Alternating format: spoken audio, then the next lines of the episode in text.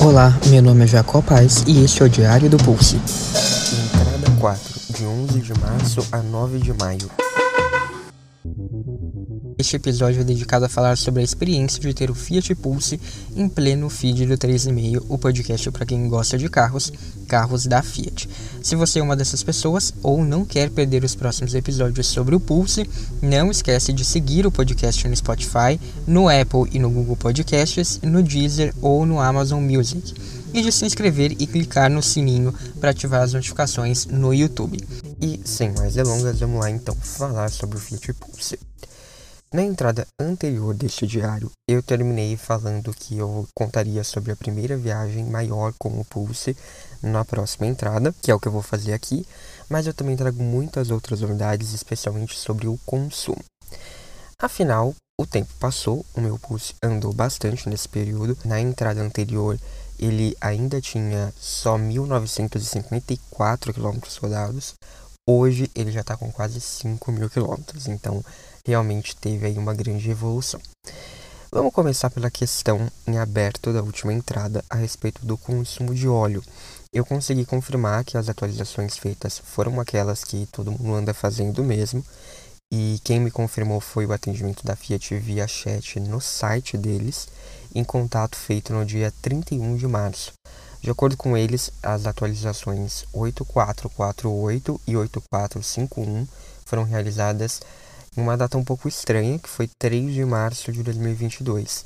E eu digo estranha porque, de acordo com essa informação, a atualização teria sido feita então depois de eu ter sido informado pela concessionária de que o meu carro estava pronto, já que esse contato aconteceu um dia antes, no dia 2 de março de 2022.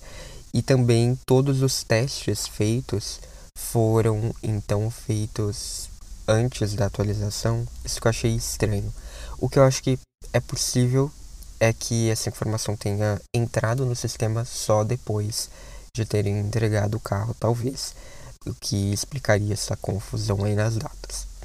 Sobre o consumo de óleo, a percepção continua a mesma do meu último relato. Nesses dois meses eu rodei, como eu disse, 3 mil quilômetros e o nível não baixou nem um pouco, ainda está no topo da vareta. Desse modo, eu estou bem menos preocupado com essa questão. Vamos ver o que acontece até a revisão de 10 mil quilômetros, que deve ser feita antes do período de um ano, entre agosto e setembro. Se o ritmo de uso se mantiver como está, vai ser então pela quilometragem, porque até lá já deve ter atingido 10 mil quilômetros. Falando então da primeira viagem, ainda no mês de março, o Pulse embarcou aí nessa road trip que teve como destino a cidade de Pedra Bela, localizada a 117 quilômetros da capital na região de Bragança Paulista. Além de ter se dado bem com as belas paisagens da cidade interiorana, o Pulse não fez feio quando o assunto foi desempenho. O carro estava com quatro pessoas, o que raramente acontece, e demonstrou um fôlego para subir alguns trechos de aclive acentuado, sem parecer que perdia aquela vitalidade do motor. Então isso foi bem bacana. A suspensão também foi bem, só que tinha algumas regiões bem acidentadas e nelas eu senti que o Argo Tracking filtrava um pouquinho melhor as irregularidades. Não é que, nossa, o pulso é desconfortável, nada disso, mas tendo como parâmetro como carro anterior o Argo Tracking, dá para perceber que o pulso é um pouquinho mais firme para os padrões da Fiat quando se trata de alguns casos mais extremos. Em termos de consumo, o pulse não brilhou, ele ficou apenas um pouquinho acima dos números divulgados pelo metro. Ele rodou por diversos cenários, trânsito urbano na saída da minha cidade, trechos rodoviários com e sem trânsito, rodovias de trecho urbano com velocidade reduzida, e claro pelas ruas de Pedra Bela, incluindo aí algumas boas ladeiras. Então, considerando tudo isso, no percurso de ida e volta foram 324 km rodados, com velocidade média de 56 km por hora e consumo médio de 11,4 km por litro, isso com etanol.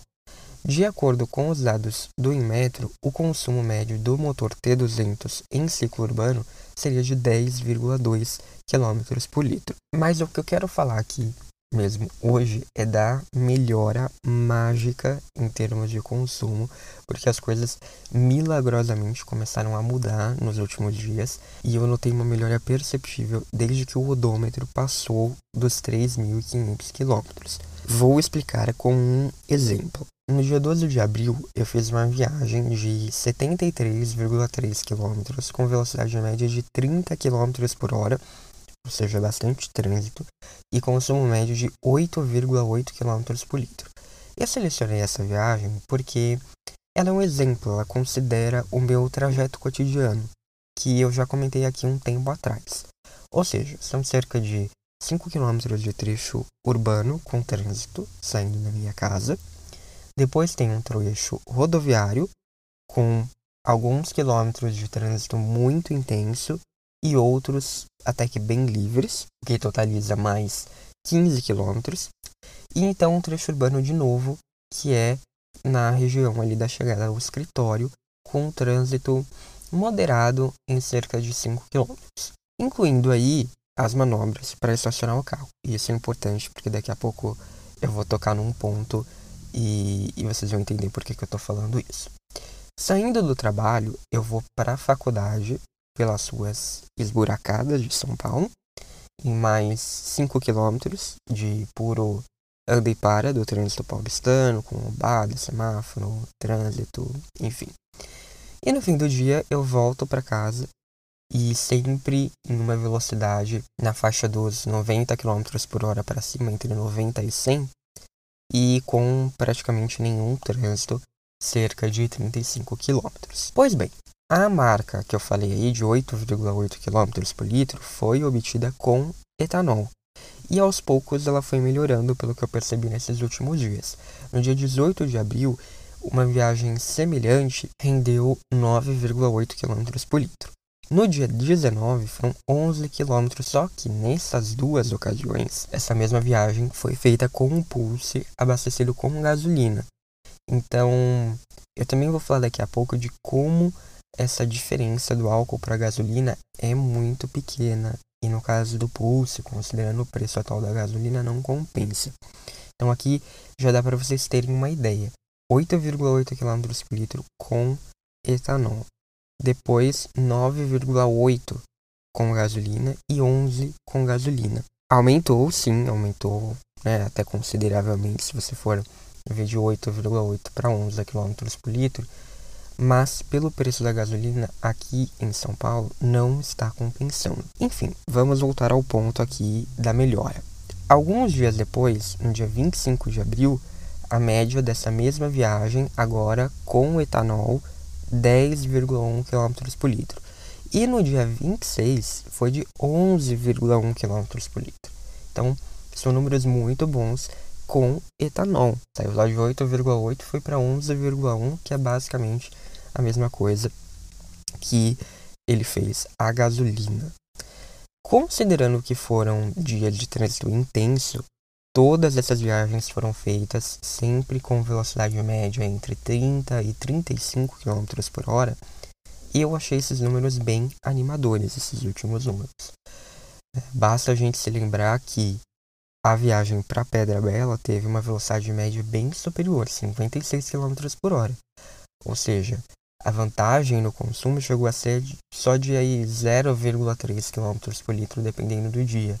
Ele saiu lá de 11,4 km por litro em uma viagem com velocidade média de 56 km por hora para fazer agora 11,1 em uma com 35 km por hora, né, com muito mais trânsito. Então eu achei que é uma melhora bem interessante. E em uma viagem similar que eu fiz com o Fiat Cinquecento da minha mãe, que tem um motor 1.4 Fire Evo super econômico, a média foi de 12 km por litro também com etanol, nesse mesmo tipo de viagem. Então o pulse chegou aí a 11,1. Já quando a gente considera uma viagem com menos trânsito, os números são ainda mais animadores. Uma vez por semana eu vou para a faculdade, mas eu não vou para o trabalho, o que me permite pegar bem menos trânsito. Nessas ocasiões, a velocidade média costuma ficar na faixa dos 55 km por hora para percorrer uma distância de pouco mais de 60 km. E com etanol, eu obtive médias de consumo que variaram entre 12 e 13,7 km por litro nesse cenário. Sim, esses números com etanol. Eu não cheguei a fazer esse teste ainda com o Fiat 500 para comparar, porque quando eu fiz essa viagem com ele, ele estava com gasolina. E aí ele ficou na casa dos 16 km por litro, fazendo esse mesmo percurso. O Pulse estava com etanol, chegou a 13,7, então também não estou considerando ruim. O consumo do Pulse também já está se equivalendo ao do Argo com etanol, naquele outro trecho que eu comentei, acho que na entrada 1, que é o que eu percorro aqui na minha região para ir correr. Nesse cenário, são 5 km de trecho urbano e mais 5 km de trecho rodoviário, mais ou menos. Considerando ida e volta sem trânsito, assim, tem as reduções do trecho urbano tal, mas não tem exatamente trânsito. Eu tô tendo médias de 10,1 a 10,3 km por litro com etanol e é basicamente a mesma coisa que o Argo Tracking 1.3 fazia com o etanol. Por fim, no cenário puramente urbano, com semáforo, lombada, pequenos trechos de trânsito, as médias vêm ficando na faixa dos 8,5 km por litro, que é exatamente o número do Inmetro para o consumo urbano com etanol. Se tiver muito trânsito, muito anda e para, aí não. Aí tem umas médias ali que são um pouco mais preocupantes. Já cheguei a fazer em alguns momentos 5 km por litro e depois vai aumentando um pouco tal. Mas se tiver muito trânsito entre o urbano, daí não chega a 8,5 com etanol.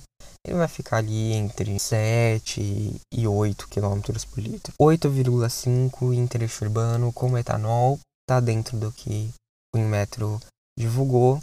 Então, eu acho que tá mais interessante. Mas cadê a gasolina? Sim, os benefícios de se usar gasolina em um motor como o T200, que é um motor turbo, que tem injeção direta, eles são mais do que conhecidos. Né? Todo mundo sabe, é o ideal. Só que, se o consumo com etanol está melhorando, eu ainda não tive boas notícias com o carro movido a gasolina.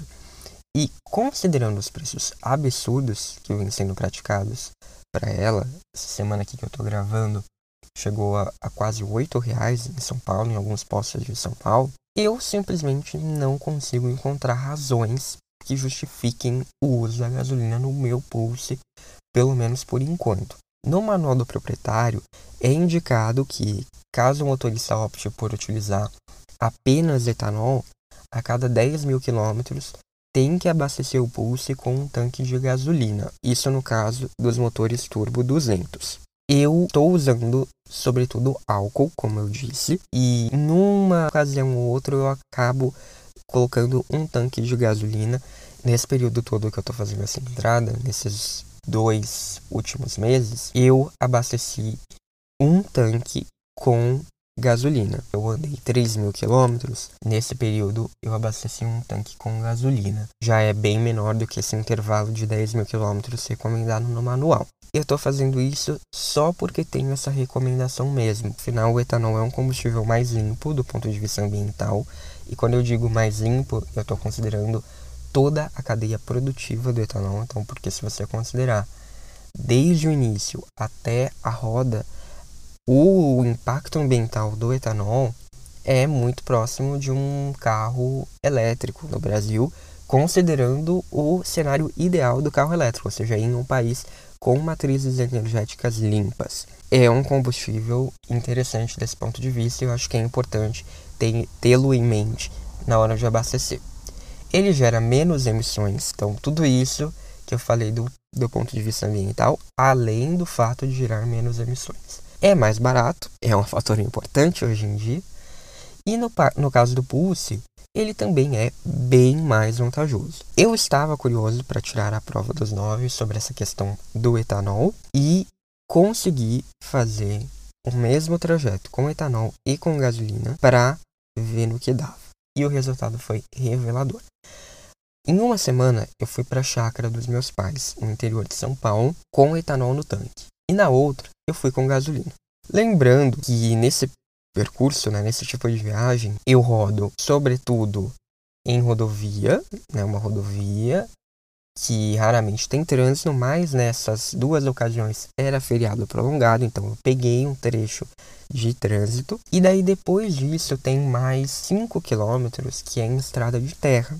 E daí você sabe, né, a velocidade média e o consumo vão lá para baixo, porque eu ando bem devagar, a maior parte com velocidade média entre 10 e 15 km por hora. Então tem sim um grande impacto no consumo. Mas vamos lá. Na primeira ocasião que eu estava com o etanol, o resultado foi uma viagem de 102 km, velocidade média de 35 km por hora e o consumo foi de 7,7 km por litro. Já na outra semana que eu fui com gasolina, seguindo a mesma ordem, 101 km, 42 km por hora de velocidade média e 10,3 km por litro de consumo médio. Como a velocidade média deixa claro, a viagem com o etanol teve mais trânsito. Mesmo assim, mesmo tendo trânsito, mais trânsito do que na viagem a gasolina, porque na, com a gasolina a velocidade foi de 42 km por hora, a viagem com gasolina custou R$ 68,50 contra 68 reais da viagem com etanol, considerando o preço dos combustíveis naquela ocasião. Então, quer dizer, o ganho de economia no consumo, 7,7 a 10,3, que fica aí na casa dos 30%, mais ou menos, não compensou a diferença de preço. Abastecer com gasolina foi 50 centavos mais caro nesse cenário, mesmo tendo menos trânsito. Em trechos urbanos, as médias que eu obtive com gasolina foram muito próximas às daquelas com etanol. Quando eu ando na cidade com gasolina, fica muito próximo, assim, eu consigo 8, 9 km por litro, que eu achei bem pouco. É prometido pelo Inmetro 12 km por litro na cidade com gasolina. E eu nunca cheguei a isso. Basta a gente ver lá os 9,8 e 11 km por litro que eu citei há pouco, que foram superados em seguida pelo etanol mais recentemente. Então, para mim, não fez sentido abastecer com gasolina, por enquanto não está compensando. E assim, sempre tem como melhorar, né, gente? É verdade, o consumo está bem mais próximo do que os números do Inmetro apontam, pelo menos com o etanol, mas ainda tem uma coisa que me incomoda: como o carro gasta combustível quando ele está parado em marcha lenta ou quando eu estou fazendo manobras. Por exemplo, parar no semáforo, um semáforo que fica um minuto, um minuto e meio, parado. As médias caem 0,3, 0,5, já teve dia que caiu 0,6 km por litro só de ficar parado no semáforo um minuto e meio. Então, assim, eu acho isso muito bizarro. Eu, ele cai vertiginosamente.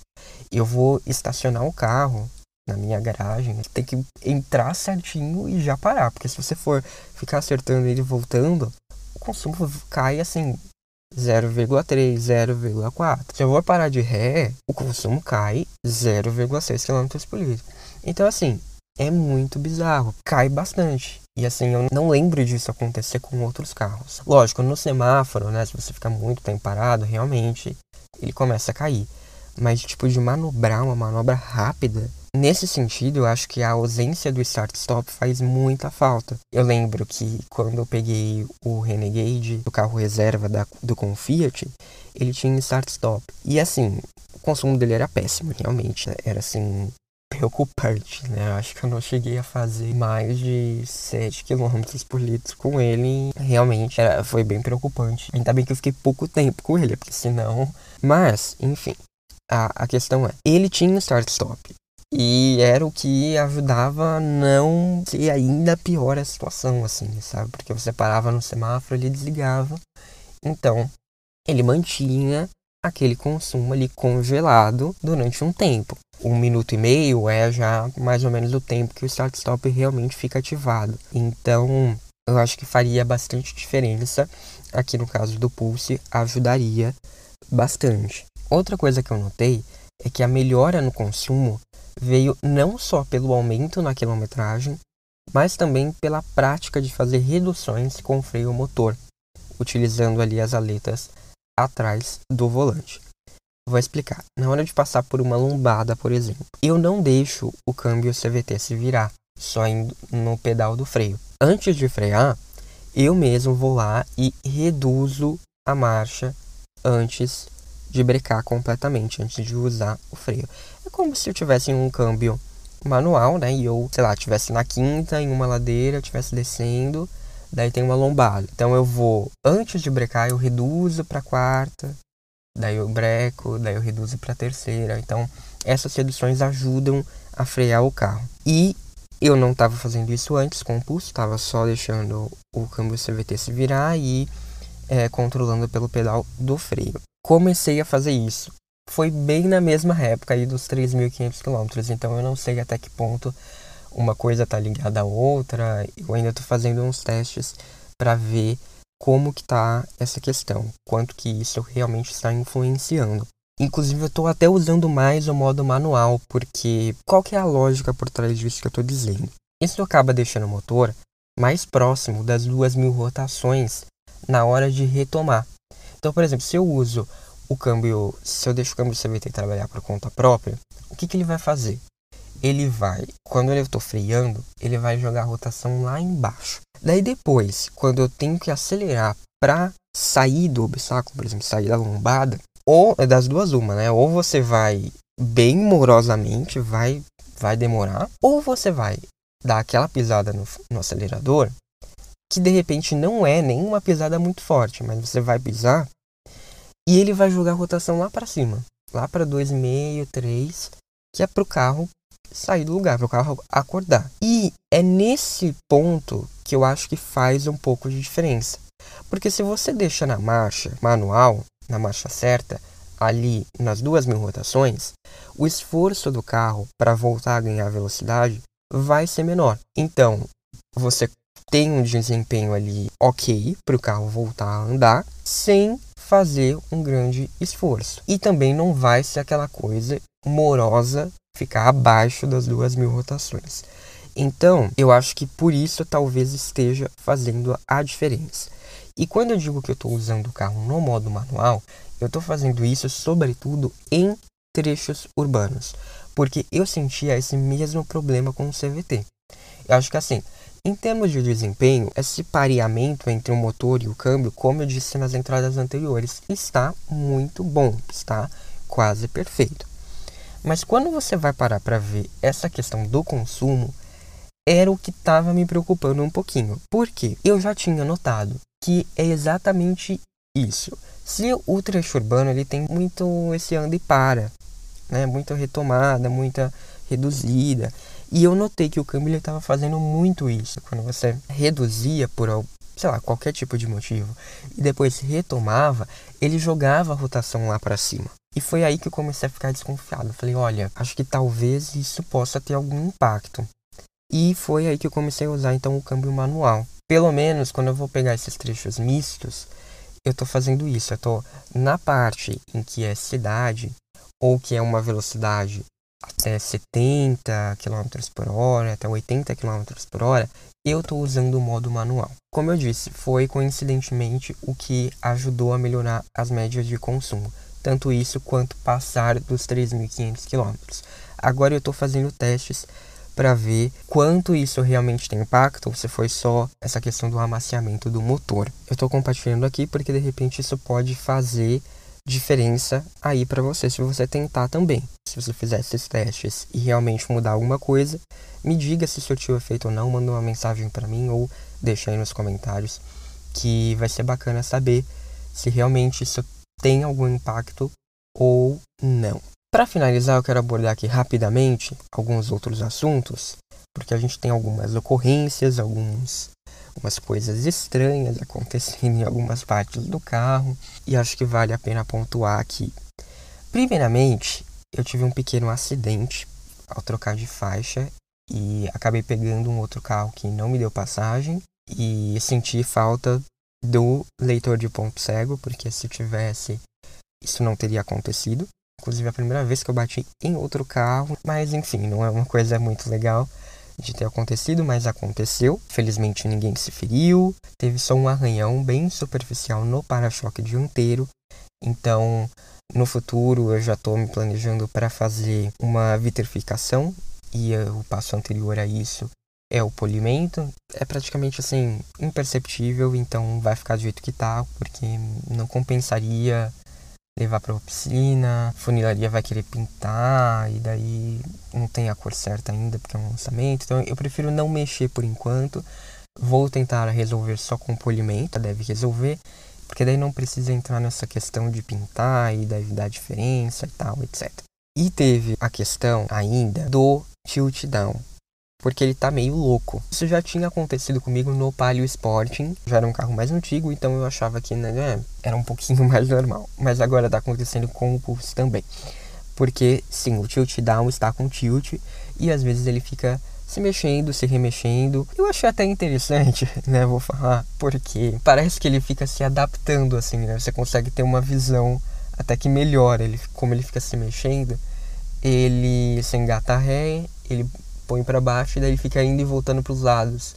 Então você consegue até ver melhor a guia, ver melhor o chão. Mas é estranho, porque não deveria ser assim. Ele deveria descer, ficar parado e depois subir.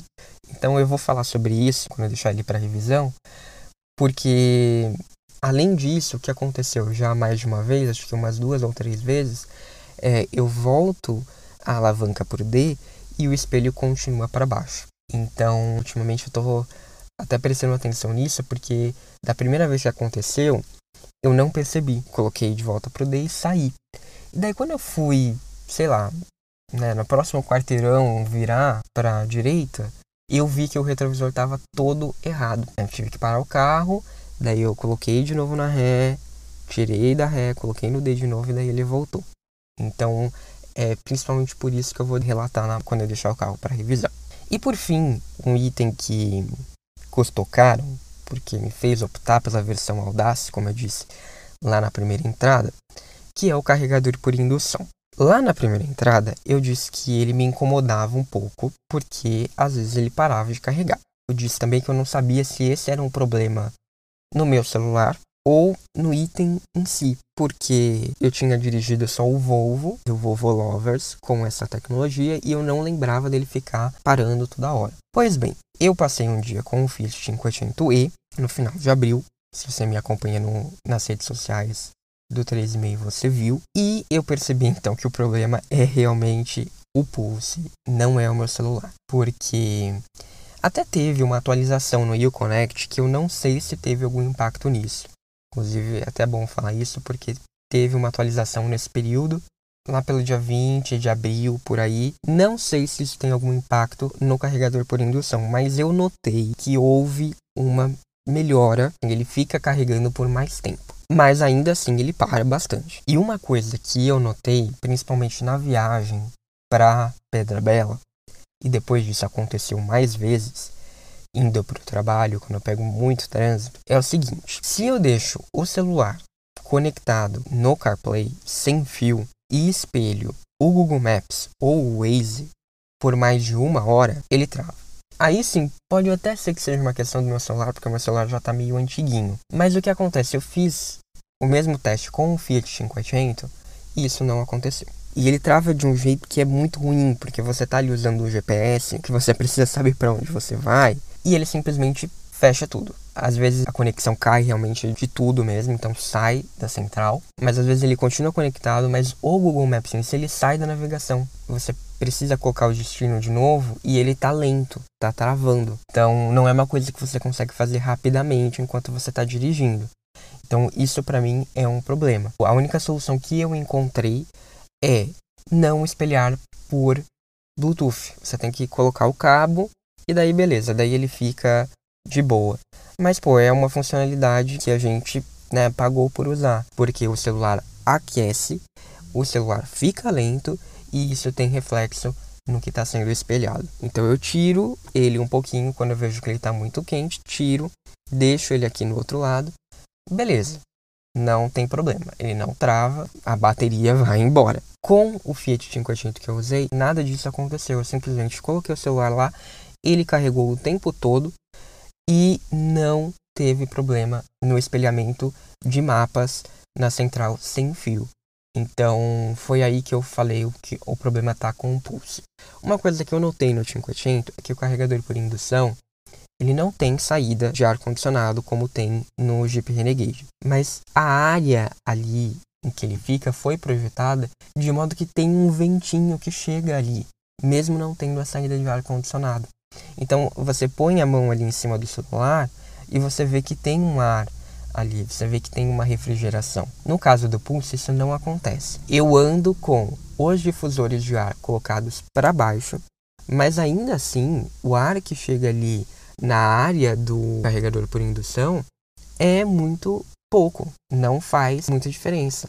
Até porque ele está recuado mais para dentro. Acaba não, não fazendo muita diferença. Talvez a Fiat consiga resolver isso com uma atualização porque talvez ela possa reduzir a potência do carregamento para evitar que o celular esquente tão rápido. não sei se isso é possível, mas eu acho que é um ponto que merece a atenção da Fiat e que talvez seja fácil de resolver. Mas enfim, chega porque eu já falei demais nessa entrada. Quero só agradecer a quem mandou sugestões para este episódio lá no Instagram do Teles e-mail quando eu abri a caixinha nos stories. Obrigado, pessoal. Eu respondi aqui as suas dúvidas. Algumas eu respondi por lá mesmo, outras eu trouxe para cá como pautas. Espero que vocês tenham gostado. Podem me mandar sempre sugestões quando eu abrir nos stories ou se quiser me mandar direct, se quiser me mandar e-mail, 3 gmail.com pode me mandar. Se tiver alguma dúvida sobre o Pulse também me manda lá e eu respondo. E é isso. fim da entrada 4. Por hoje foi isso, pessoal. Quero saber como que tá o consumo do pulso de vocês, como que tá o carregador por indução e também aquela questão da redução com as borboletas. Então, se você fizer o teste, me manda uma mensagem ou me conta aí nos comentários que eu trago aqui para todo mundo nos próximos episódios. Obrigado por terem acompanhado, um abraço e até a próxima ou no arroba 3,5 podcast nas redes sociais.